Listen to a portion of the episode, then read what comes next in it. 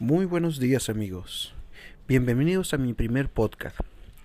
Mi nombre es Carlos Adrián Pisano y el día de hoy les platicaré sobre la opinión del libro Cómo ganar amigos e influir en las personas. Bienvenidos.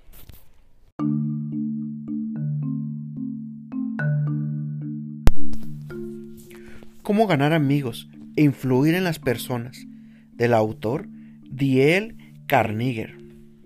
Definitivamente, si lo que quieres es mejorar tus relaciones sociales y ser un mejor líder en el ámbito laboral y personal, este libro será una excelente guía para ti. Este libro se divide en varias etapas. La primera nos menciona las técnicas fundamentales en el manejo de las personas. Algunas de ellas, como no criticar, la crítica no nos alenta a cambiar el comportamiento, principalmente porque no están motivadas por la razón, sino por las emociones. Dar un aprecio sincero y honesto. Palabras sinceras como gracias, lo siento o perdón. Jamás alardear con palabras falsas. Definitivamente, como lo dice en el libro, siempre trata a las personas como te gustaría que te traten a ti. Otra de ellas es apelar, apelar al interés de la persona. ¿A qué nos referimos con esto? Que tenemos que buscar lo que le interesa a ella. Por eso es importante siempre identificar lo que le interesa a la persona. La única forma de influir en, otra persona es identificar qué es lo que quiere y explicarle cómo puede conseguirlo. La segunda parte de este libro nos habla de algunas maneras de hacer que la gente nos quiera. Súper importante, ¿verdad? Interesarse genuinamente en otras personas es algo infalible. Recordemos que es más fácil que las personas se preocupen por nosotros cuando buscamos interesarnos en ellos. A que busquemos que se interesen en nosotros. Otra de las principales es sonreír. Esta me encanta porque yo me identifico mucho con ellos. Es un gesto de buena voluntad la sonrisa definitivo cuando, cuando tú, pones, tú le sonríes a una persona, le estás demostrando que estás feliz de verlo o de conocerlo. Y en definitiva no podré evitar, no podré evitar esta persona estar feliz también de verte. Me encanta porque yo me identifico con ello. La verdad es que yo siempre ando con una sonrisa en la cara. Y definitivamente me abre muchas puertas. Otra es recordar el nombre de las personas. El no recordar el nombre de las personas es una grosería, pero el recordarlo nos hace sentir importantes cada que menciona nuestro nombre. Sobre todo nos ayuda a romper esas barreras de comunicación.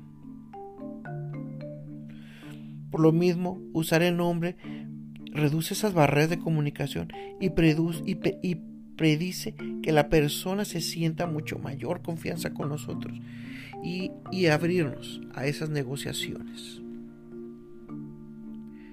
Por ende, es que hay que ser un buen oyente. Esta es otra de las técnicas. Ser un buen oyente. Permitir a la otra persona que hable y nosotros escucharlos con atención, hacerle que la persona se sienta importante y halagada. Hablar con los temas de interés de la otra persona es otra técnica. Por eso es bien importante que antes de conocer a alguien, investiguemos sus intereses, identificar sus objetivos principales y hablarle de cómo le vamos a ayudar nosotros para que logre esos objetivos.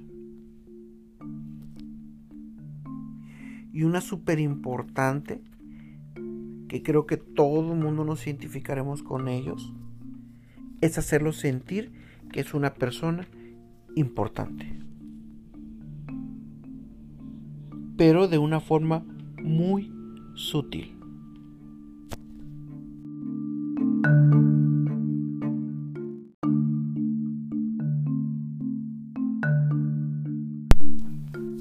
La parte 3 de este libro nos habla de las formas de ganar personas para tu forma de pensar. En resumen, esta parte nos habla de cómo la gente no nos gusta admitir que no tenemos la razón y que corregirnos nos insulta nuestro orgullo. Por eso es que nos, nos, nos habla de algunas técnicas para evitar esta parte, esta parte de ofender nuestro orgullo. Una de ellas es mostrar el respeto por la opinión de las otras personas. Otra es que si nos equivocamos tenemos que aceptarlo de inmediato y empáticamente. No, tenemos que ponernos soberbios. Dejar que la otra persona hable mucho, eso es importante. El dejar que nos hable nos hace sentir que somos importantes y que nos están poniendo atención. Y eso suministra la situación. Otra, intentar ponernos en el lugar de la otra persona. Eso, eso nos ayudará bastante a ponernos y tomar en cuenta las opiniones del otro, del, de la otra persona. Otra es ser comprensivo con las ideas de la otra persona, que va de la mano con la anterior. Siempre ponernos en su lugar antes de opinar. Otra bien importante es dejar que la otra persona nos hable de sus ideas, nos las ponga y escuchemos. Y que nosotros realmente pongamos en tela de juicio si de verdad podemos llevar a cabo sus ideas y ponerlas en práctica. Eso motivará a la otra persona a que tenga en cuenta que lo tomamos eh, en cuenta sus ideas y que las llevamos a cabo y lo motivará a, ejercerla, aplicarla y sobre todo asegurarse de que tenga los resultados que nos hemos propuestos.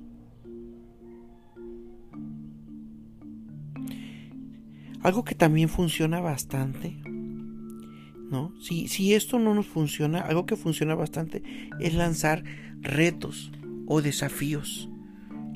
Los humanos nos encanta los desafíos y los retos, porque nunca queremos quedar en el segundo o en el tercer lugar. Así que siempre nos esforzaremos y daremos el extra por ser de los primeros. Y esto nos ayudará bastante a llegar a esos objetivos. Y bueno amigos, esta es una de los principales, de las principales etapas de este libro y algunos de los conceptos más importantes que identifiqué. Entonces espero mucho les ayude, espero que les haya llamado la atención y que esto los aliente a poder adentrar en este libro y leerlo y que a final del día lleguen a tener unos resultados que ustedes esperan y no solamente leerlos sino el llevarlos a la práctica y estoy seguro que les dará muy buenos resultados en lo personal desde el día que lo leí lo empecé a aplicar y créanme que he visto algunas diferencias ¿no? Entonces, cuando lleve más tiempo aplicándolas, me tomaré el tiempo de hacer mi segundo podcast y platicarles mis resultados. Muchas gracias amigos, pues mi nombre es Carlos Adrián Pisano y espero verlos hasta la próxima. Gracias, bye.